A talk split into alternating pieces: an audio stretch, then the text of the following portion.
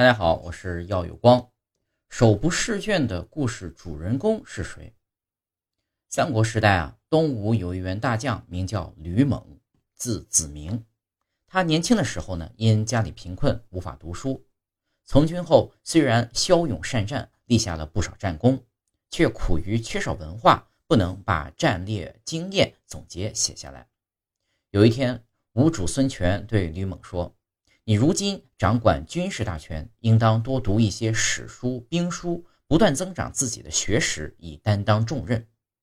吕蒙一听主公要他学习，便为难地推脱说：“军队里的事情又多又复杂，都要我亲自过问，恐怕挤不出时间来读书啊。”孙权说：“你的事情总没有我多吧？我并不是要你去研究学问，做一个读书人。”只是要你翻阅一些古书，从中得到一些启发罢了。我在掌权前后都读了不少的书，感觉从中得到的帮助实在是太大了。你本来就是个聪明人，更应该多读一点书。吕蒙问：“可不知道应该去读哪些书？”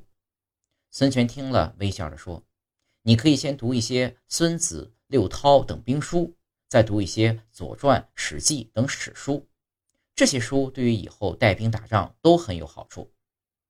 停了停之后，孙权又说：“时间嘛，要自己去挤出来。从前汉光武帝在行军作战的紧张关头，手里还总是拿着一本书不肯放下来呢。为什么你就没有时间呢？”吕蒙听了孙权的话，回去便开始读书学习，并坚持不懈，最后做了吴国的主将，有勇有谋，屡建奇功。随着读的书越来越多，他的见解也越来越精辟。一些见解，就连当时学识渊博的人也自叹不如。